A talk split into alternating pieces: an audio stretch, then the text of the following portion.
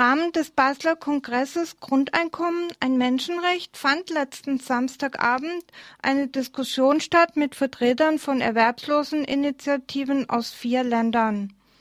Aus dem Basler Volkshaus am Klaraplatz kommt nun ein Live-Mitschnitt zum Thema politische Perspektiven mit einem BGE. Umgebung, dem Volkshaus in Basel, wo wir jetzt gleich eine Diskussionsrunde beginnen werden zum Thema soziale Sicherung, bedingungsloses Grundeinkommen.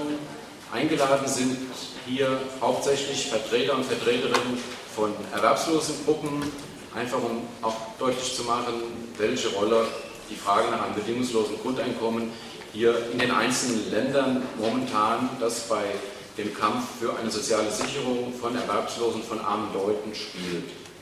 Deswegen war es uns auch wichtig, äh, dass wir so ein Podium hier zustande äh, bekommen.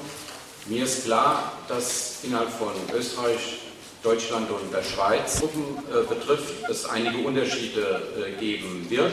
Soweit ich mich bisher erkundigt gemacht habe, kann ich sagen, dass die Forderung nach einem bedingungslosen Grundeinkommen in Österreich bei den erwerbslosen äh, Gruppen nur teilweise eine bestimmte Bedeutung hat. Ich weiß es aus der Steiermark, weil ich da zufälligerweise äh, Kontakte habe. Ähm, das ist in der Hauptsache von der, äh, aus, aus der, von katholischer Seite aus, äh, von der Sozialakademie äh, mitentwickelt und äh, weitergeführt wird. In der Schweiz, das ist für mich wie so ein weißes Blatt, werde ich sicherlich einiges jetzt auch selber mitbekommen und hören. Äh, und in Deutschland, äh, das ist ja schon das eine oder andere Mal auch kundgetan worden, ähm, spielt die Forderung nach einem Existenzgeld, was für uns ein bedingungsloses Grundeinkommen auch äh, ist, spielt das innerhalb der Erwerbslosenbewegung eine relativ große Rolle. Das heißt, wir sind momentan in Deutschland die einzige Protestbewegung, wo dieses Thema in dem Ausmaße auch diskutiert wird. Ich werde kurz jetzt äh, die Personen hier vorstellen, die am Podium, auf dem Podium sitzen. Sie werden von mir äh, eine Frage gestellt äh, bekommen, die relativ umfassend ist, sodass Sie also 10 bis 15 Minuten jeweils Zeit haben, darauf äh, zu antworten. Es war uns deswegen wichtig, das ein bisschen zu begrenzen zeitlich, weil wir gerne am Ende der Veranstaltung dann nochmal von unserem spanischen Kollegen, der bisher also äh, nicht so zum Zuge kam, wie wir uns das selber vorgestellt äh, hatten, weil es eben auch an Dolmetscher gefehlt hat, äh, dass er nochmal äh, die spanische Position auch darstellt, weil in Spanien es mittlerweile äh, schon eine recht in, in eine Praxis gehende äh, Überlegung zu einem bedingungslosen Grundeinkommen gibt, äh, wir der Meinung sind, dass das mit am entwickelsten eigentlich auch ist von den Vorschlägen, die wir bisher kennengelernt äh, haben und deswegen einfach das auch äh, schon aus finanzialistischer Pflicht wichtig finden, dass er hier auch das nochmal darstellen kann. Das wird natürlich nur gehen, indem auch ein Dolmetscher dabei ist. Der ist auch heute da, dauert deswegen dann natürlich doppelt so lang, wie wenn jemand einzeln hier aus dem deutschsprachigen Raum etwas über die Lage bei sich kundtut. Wir werden anfangen äh, mit Österreich. Äh, da begrüße ich einmal Wolfgang Schmidt. Er ist vom Verein Arbeitslosensprecherin Wien, Sprecherin Groß natürlich. Äh, zum zweiten Peter Gach, ebenfalls Vorstandsmitglied äh, bei Verein Arbeitslosensprecherin und Leiter einer Selbsthilfegruppe für Menschen in schwierigen äh, Lebenssituationen. Im zweiten Block wird dann aus der Schweiz Avicir Moklu von der Armutsliste 13 Basel und von der schweizerischen Plattform äh, der Armutsbetroffenen ähm, etwas äh, zur Situation in der Schweiz sagen und Christoph Ditzler ebenfalls von der Armutsliste 13 Basel, in der Kaffeeplane 13 und so weiter und so fort. Äh, Arbeitslosen haben ja oft äh, sehr, sehr wenig Zeit, weil sie eben in so vielen verschiedenen Organisationen auch äh, tätig sind. Aus Deutschland haben wir dann Anne Alex von der Tisch gegen Erwerbslosigkeit und soziale Ausgrenzung und Ingrid Wagner von der Freiburger Initiative für ein bedingungsloses Grundeinkommen. Und von Spanien äh, ist es dann der Manolo Saez Bayona von der landesweiten spanischen Koordination äh, gegen Arbeitslosigkeit, Armut und Ausgrenzung, genannt auch Ballatre.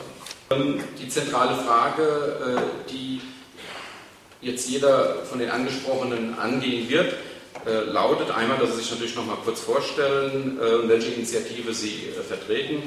Äh, dann geht es darum, einen kurzen Überblick zu geben, wie momentan die soziale Lage äh, innerhalb des jeweiligen Landes äh, sich darstellt und wie die staatliche Existenzsicherung gewährleistet wird und schließlich welche eigenen Forderungen die erwerbslosen Gruppen diskutieren und welche, welchen Stellenwert die Forderung nach einem bedingungslosen Grundeinkommen hat.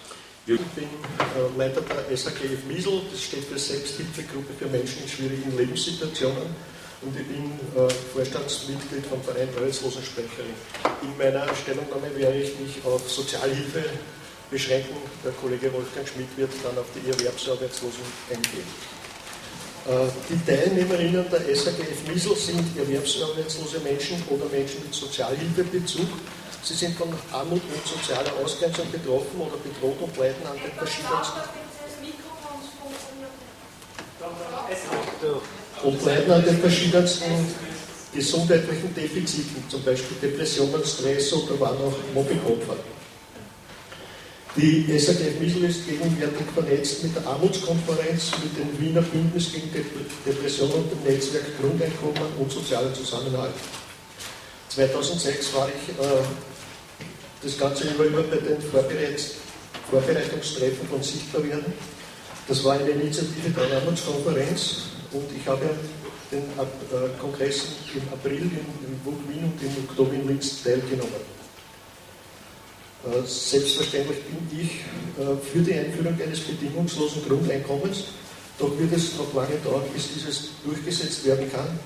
Daher müssen zuerst die bestehenden Sozialsysteme so rasch wie möglich verbessert werden. So, jetzt zur äh, Situation von Sozialhilfebeziehern. Die Sozialhilfe steht prinzipiell allen österreichischen Staatsbürgerinnen zu, wenn diese nicht in der Lage sind, selbst für ihren eigenen Lebensunterhalt zu sorgen.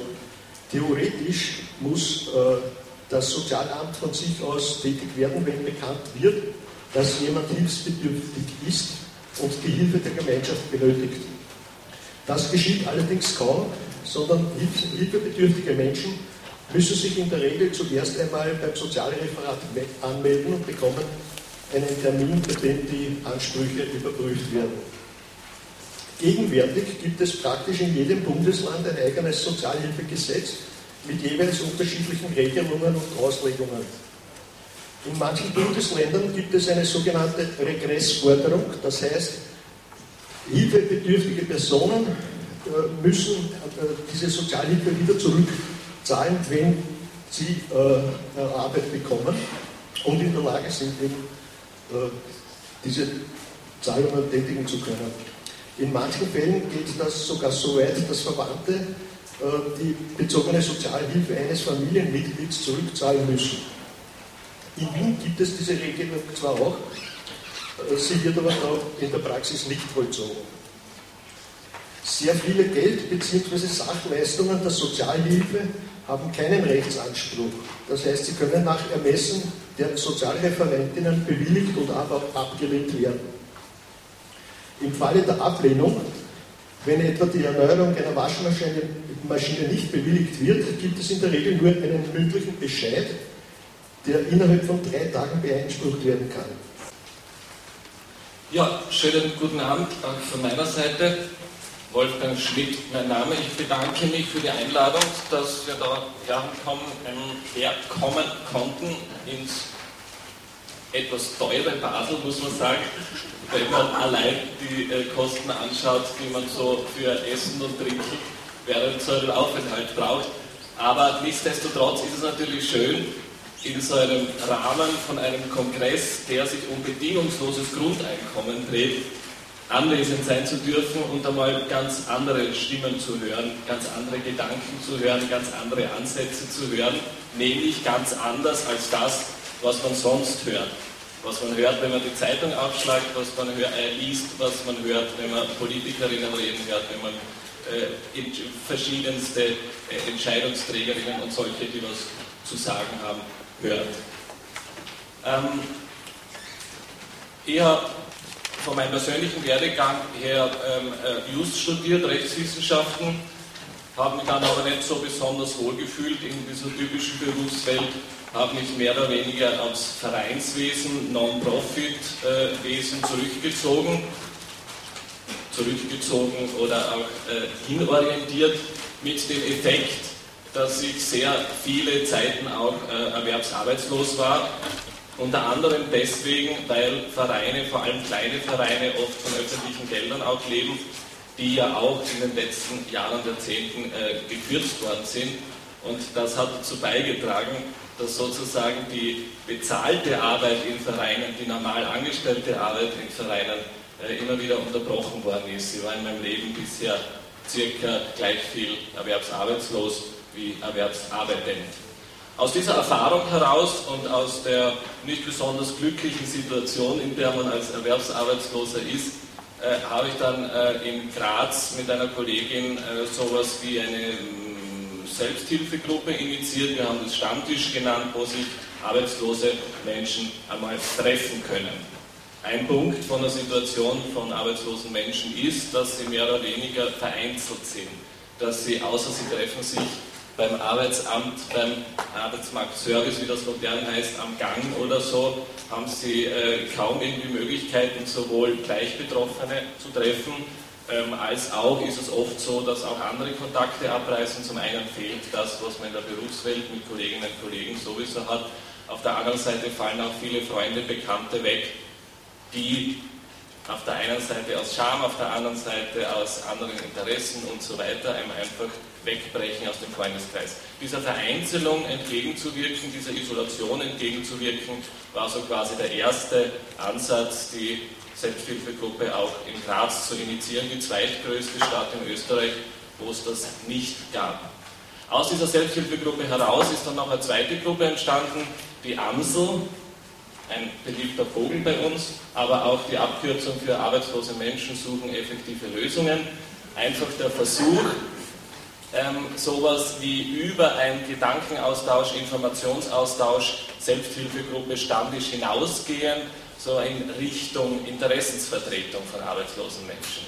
Arbeitslose Menschen sind nach unserem Dafürhalten, Auffassung, Erfahrung quasi kaum präsent, nicht in den öffentlichen Medien, nicht in, in, in dort, wo Gesetze entstehen, dort, wo Gremien irgendwas entscheiden, dort, wo beraten wird in der Politik. Aus diesem Nicht-Präsentsein glauben wir, dass doch äh, verschiedene Benachteiligungen auch resultieren.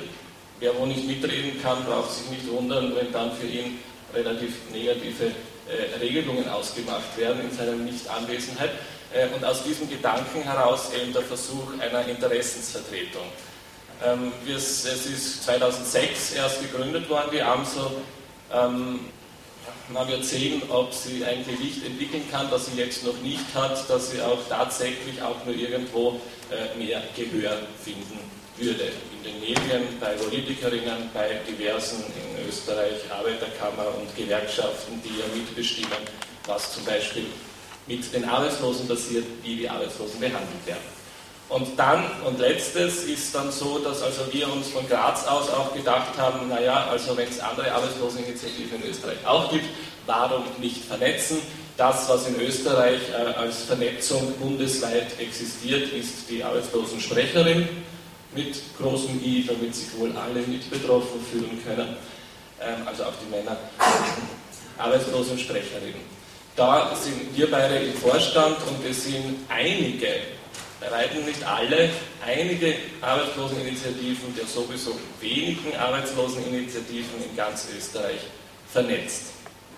Auch von der Arbeitslosensprecherin her ist in erster Linie äh, wird versucht, äh, im weitesten Sinn politische Forderungen zu stellen. Da ist das äh, bedingungslose Grundeinkommen äh, durchaus eine Forderung von mehreren, wenn sie auch weder von allen äh, Mitgliedern äh, voll mitgetragen wird, noch in allen Initiativen. Also es ist ein Wert. Das finden wir schade und äh, wir zwei zum Beispiel sind bekennende bedingungslose Grundeinkommensbefürworter. Aber wie ist die Situation der arbeitslosen Menschen? Man kann durchaus sagen, dass sie äh, sich in den letzten Jahren und Jahrzehnten durchaus verschlechtert hat. Auch die Behandlung der Arbeitslosen ist keineswegs so, dass sie quasi schrittweise und ständig verbessert wird, schon gar nicht in Absprache mit den Betroffenen. äh, aber auch ohne Absprache wird sie nicht verbessert, sondern eher verschlechtert. Äh, wir haben, obwohl die Gesetze und die Worte der Verantwortlichen anders klingen, eigentlich keine Existenzsicherung. Da dabei ist auch schon so ein Ergänzungsbetrag, der die Existenz sichern soll. Dieser Ergänzungsbetrag ist aber auch limitiert mit dem, was man vorher verdient hat. Also es wird geschaut, dass wenn man vorher nicht viel verdient hat, man dann auf keinen Fall viel Arbeitslosengeld bekommt. Das Ganze lässt sich hinaufstufenweise äh, hinaufbrechen und äh, an Arbeitslosengeld reich geworden ist meines Wissens noch niemand. Dass das Arbeitslosengeld zum Leben aber nicht ausreicht, das ist für einige bis viele Betroffene Tatsache. Darüber hinaus haben wir zu kämpfen mit dem, äh, wie wir das nennen, Zwang, mit einer entmündigenden Behandlung. Im Prinzip ist es so, dass das, äh, das Arbeitsamt oder Arbeitsmarktservice, wie es jetzt neu heißt, Ämter gibt es ja keine mehr, obwohl es dann doch wieder wie Behörden agieren, aber das nur nebenbei erwähnt. Also das Arbeitsmarktservice und behandelt uns, wir sind jetzt keine Arbeitslosen und keine, wir sind jetzt Kundinnen beim Arbeitsmarktservice, Nichtsdestotrotz müssen wir dorthin gehen und haben dort nicht nur nichts zu entscheiden im Sinne einer Kaufentscheidung, die wir normal Kundinnen treffen können, sondern ganz im Gegenteil. Äh, wir müssen das tun, was das Arbeitsmarktservice, unsere jeweilige Betreuerinnen für uns am besten halten. Das heißt konkret, dass äh, auf der einen Seite der große Bereich, der bis zu einem gewissen Grad abfedert, das Fehlen von Arbeitsplätzen, diese sogenannten Maßnahmen, diese sogenannten Weiterbildungsmaßnahmen, Umschulungsmaßnahmen, dann aber auch Wiedereingliederungs- und Aktivierungsmaßnahmen, die dann hingehen, das ist das bekannte Bewerbungsschreiben, Schreiben, Üben, das äh, Bewerbungstelefonieren, Üben, Üben, ähm, das äh, äh alle möglichen Spiele spielen, äh, gezwungenermaßen, muss man dazu fügen. Das ist so quasi, damit man nicht zu Hause sitzt, damit man wieder an, an, an, an regelmäßige Zeiten gewohnt wird, damit man irgendwie wahrscheinlich fröhlicher ausschaut, äh, wenn man dann auf Arbeitssuche geht und ähnliches. Das steht hinter dem, das, was eigentlich allen normalerweise logisch erscheint, dass man sagt, naja, Arbeitslose, wenn die ja offene Arbeit kriegen, zu der sie fähig sind, naja, dann sollen sie doch gefälligst annehmen. In Wirklichkeit würde das zum Beispiel bedeuten, dass man eben eine Arbeit annehmen muss, äh, die man nicht will, macht ja nichts, man muss annehmen, ist, das Leben ist kein Honigschlecken, eine Arbeit annehmen muss, von der man nicht leben kann, wo die eigenen Lebenserhaltungskosten höher sind als das, was man verdienen würde. Macht ja nichts, muss man die Kosten äh, reduzieren und darf man halt weniger Geld verbrauchen. Äh, und äh, vor allem auch, was irgendwie persönliche Lebensplanung betrifft, was irgendwie zukünftige Berufswünsche und so betrifft, kann man gleich überhaupt in den Kamin schießen, kann man gleich überhaupt abschreiben, wenn dieser Arbeitszwang besteht. Das Wort bedingungslos vor dem Grundeinkommen ist eben deswegen so wichtig, weil eben diese sogenannte Arbeitsbereitschaft nicht mehr nachgewiesen werden muss. Das heißt, diese Arbeitsbereitschaft, die auf den ersten Moment vielleicht noch logisch klingt, auf den zweiten Moment aber wirklich dramatische Effekte hat und letztendlich auch entmündigend ist. Man muss sich vorstellen, dass man als erwachsener Mensch, als 40-Jähriger, als 50-Jähriger, äh, vielleicht 30 Jahre irgendwas gearbeitet hat, irgendeinen anderen Job annehmen muss, dass diese Sachen irgendwie wegfallen. Dafür steht das wichtige Wort bedingungslos beim Grundeinkommen. Was darüber hinaus beim Grundeinkommen wichtig ist, ist eben die existenzsichernde Höhe, weil solche Leistungen, wie wir sie haben, da kann man vielleicht über verschiedene Ämter und Beihilfen versuchen, das einigermaßen zusammenzustoppeln. Es ist aber so, dass das auf jeden Fall Nerven und Energie braucht. Man stellt sich ja vor, dass vielleicht einer mal psychisch nicht so ganz auf der Höhe ist nach einer äh, Mobbing-Geschichte oder nach einer Kündigung und ähnliches. Äh, es ist äh, wichtig, dass die Existenz gesichert ist, dass man sich nicht Sorgen machen muss, ob man nächstes Monat äh, wieder das Geld zusammenkratzt für die Wohnung oder für äh, Kleidung und Essen. Gut, das ist fast polemisch bei den meisten Fällen, aber alles, was darüber hinausgeht. Es gibt durchaus teilere Sachen, die man gar nicht so mitbedenkt.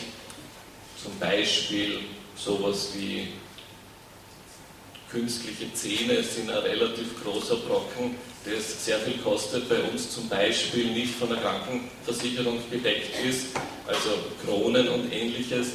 Wenn man das nicht äh, behebt, äh, entstehen daraus wieder Folgeschäden, gesundheitliche und so weiter. Also solche Sonderausgaben, die man vielleicht am Anfang im Kopf als halber der Luxus abtut, die sie in Wirklichkeit nicht sind, solche Sachen sind praktisch nicht leistbar. Existenzsicherung, Menschenwürde spielt darauf an, bei der Förderung nach einem Grundeinkommen, dass eben solche Sachen, die sozusagen für unser reiches Mitteleuropa äh, sowas wie Standard sind, auch sowas wie gesundheitliche und äh, ähnliche Folgen hat, äh, dass das sehr wohl da mitgedeckt sein muss. Diese Förderung ist aber angesichts der momentanen Lage und angesichts dessen, dass wir eher so auf der Art in der Defensive sind, dass wir befürchten müssen, dass das Ganze wieder noch schlimmer wird und noch weniger Arbeitslosengeld und noch härtere äh, Druck darauf, irgendeine Arbeit anzunehmen, die niedriglohnig ist. Ähm, in Zeiten wie diesen klingt das bedingungslose Grundeinkommen sozusagen äh, äh, naja, wie denn wie die Paradiesversprechung, wie das, was absolut unerreichbar erscheint.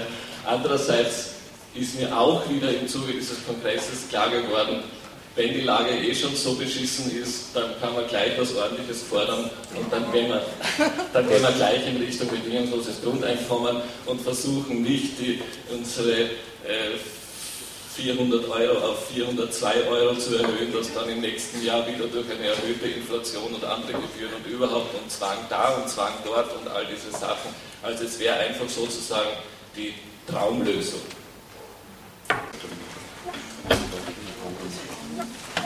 Ich heiße Jamoglu und ich spreche hier für zwei Organisationen. Die eine ist die Liste 13, äh, Liste gegen Armut und Ausgrenzung Basel gegründet aus der Armutskonferenz in Basel ähm, 2004, weil man ähm, an den Großrats- und Regierungsratswahlen als Armutsbetroffene teilnehmen wollte.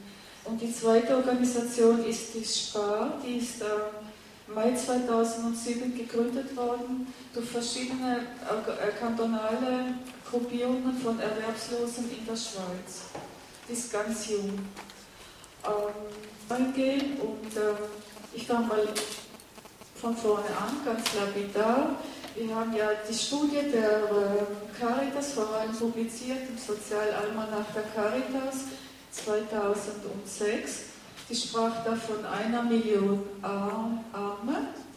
Diese Studie stützt sich dann auf drei Schienen, dass es ähm, inzwischen 17 Prozent gibt von 64-Jährigen, äh, die an der Armutslimite leben. Das heißt, das sind die AHV-Rentnerinnen, die eine Rente, AHV-Rente erhalten, die unter der Armutslinie liegt. Das sind jetzt die Fakten, ohne dass wir jetzt den Kontext machen, ob sie Ergänzungsleistungen beziehen können oder nicht. Das ist mal die AHV-Rente an sich. Ähm, das zweite Segment, die 19- bis 64-Jährige, ist die Armutsquote liegt bei 13 Prozent. Das macht 605.000 Menschen aus. Davon sind 7,4 Prozent Working Poor von diesen 605.000. Ähm, ganz stark betroffen sind, wie auch in Deutschland, die Jugendlichen und die älteren Arbeitnehmerinnen, dass sie keine Erwerbsstellen und die Jugendlichen keine Ausbildungsstellen kriegen. So ungern man das hört, das ist dann halt so. Es gibt zu wenig Erwerbsstellen in der Schweiz, wie woanders auch. Wenn wir es hier hören von einer Million Armen und 7,5 Millionen Einwohner haben, dann ist das Verhältnis 1 zu 7,5, also jeder 7,5. oder jeder 8. ist ein äh, Armutsbetroffener, jetzt rein mathematisch logisch durchdacht. Das ist schon sehr krass für ein, für ein Ländchen wie die Schweiz, nicht ein kleines Ländchen. ja? Ganz schlimm, ganz dreckig geht es hier in der Schweiz vor allem den Migrantinnen, weil äh, wenn die Migrantinnen keine Niederlassung haben, die kriegt man in der Schweiz nach zehn Jahren, dann können sie ausgeschafft werden, wenn sie Sozialhilfe beziehen. Das geht dann sehr schnell. Nach einer gewissen Bezugssumme, je nach Kanton, laufen dann die Ausschaffungsszenarien hinter dem Bewusstsein der Bevölkerung, die das meistens gar nicht so mitkriegt, wer alles wann und wie ausgeschafft wird. Die Zahlen sprechen dann Bände, die man dann im Nachhinein erfährt, aber wenn es dann geschieht, dann weiß man es ja natürlich nicht, dass da ganze Familienschicksale sehr krass betroffen sind. Ich selber habe ja auch ganz krasse Fälle mitgekriegt von Leuten, die sogar Selbstmordversuche gemacht haben vor zwei Jahren, von älteren ähm, Migrantinnen, die ausgeschafft hätte werden sollen, obwohl sie sehr lange schon hier gewohnt haben. Also das nur so nebenbei.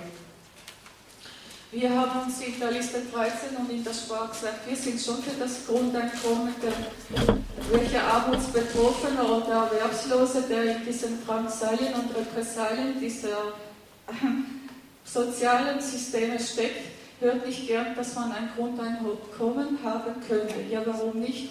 Aber wenn ein Grundeinkommen, dann ist uns wichtig, was für ein Grundeinkommen.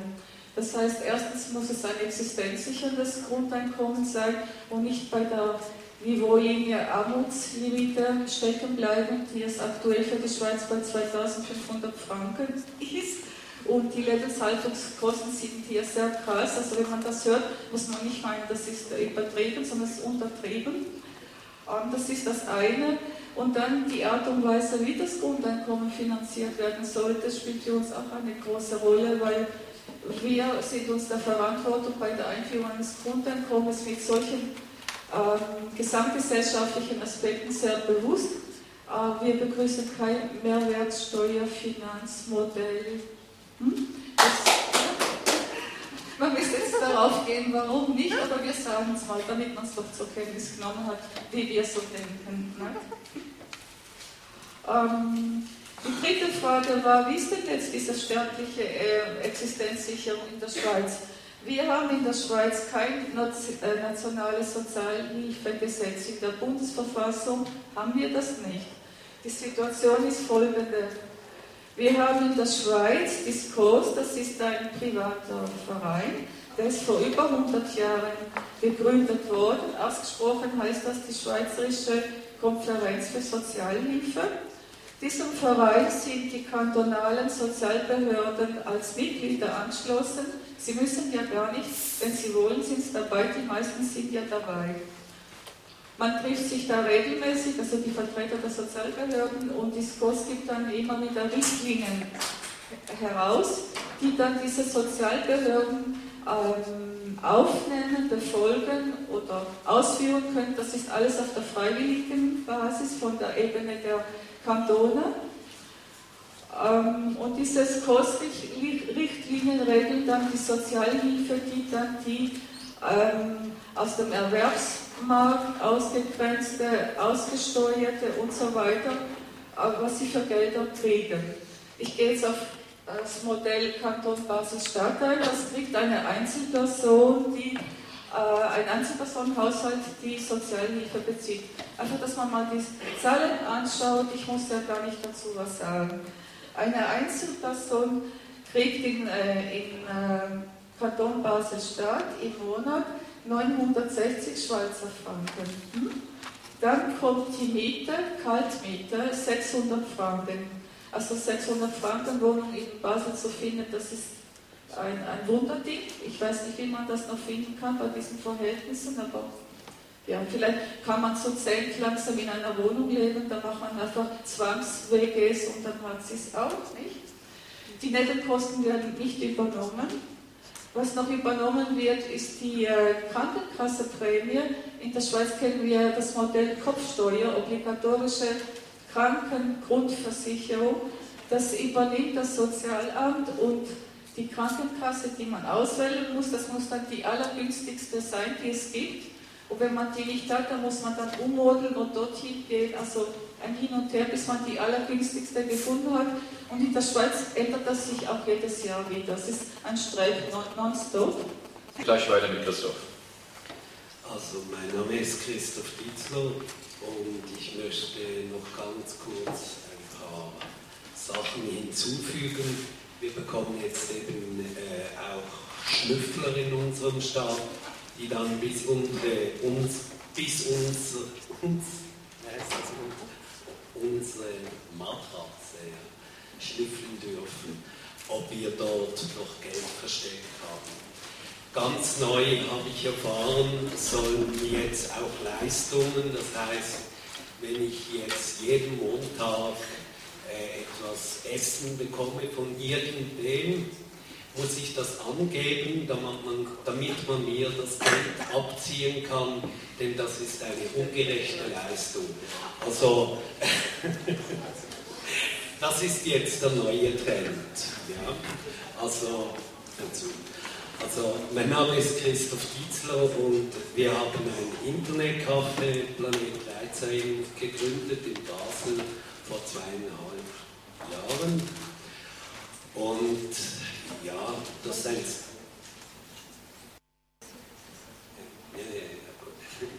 ist äh, seit zweieinhalb Monaten in Betrieb. Das kann man jetzt in der Kleinwegstraße 60 anschauen oder benutzen.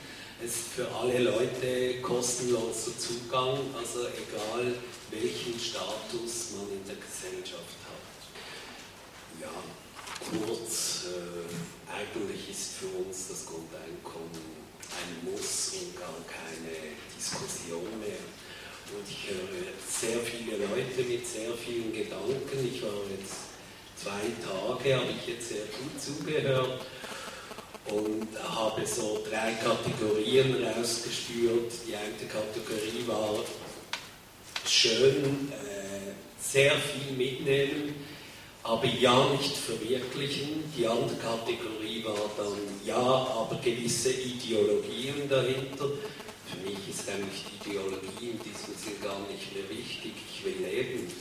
Und das ist eigentlich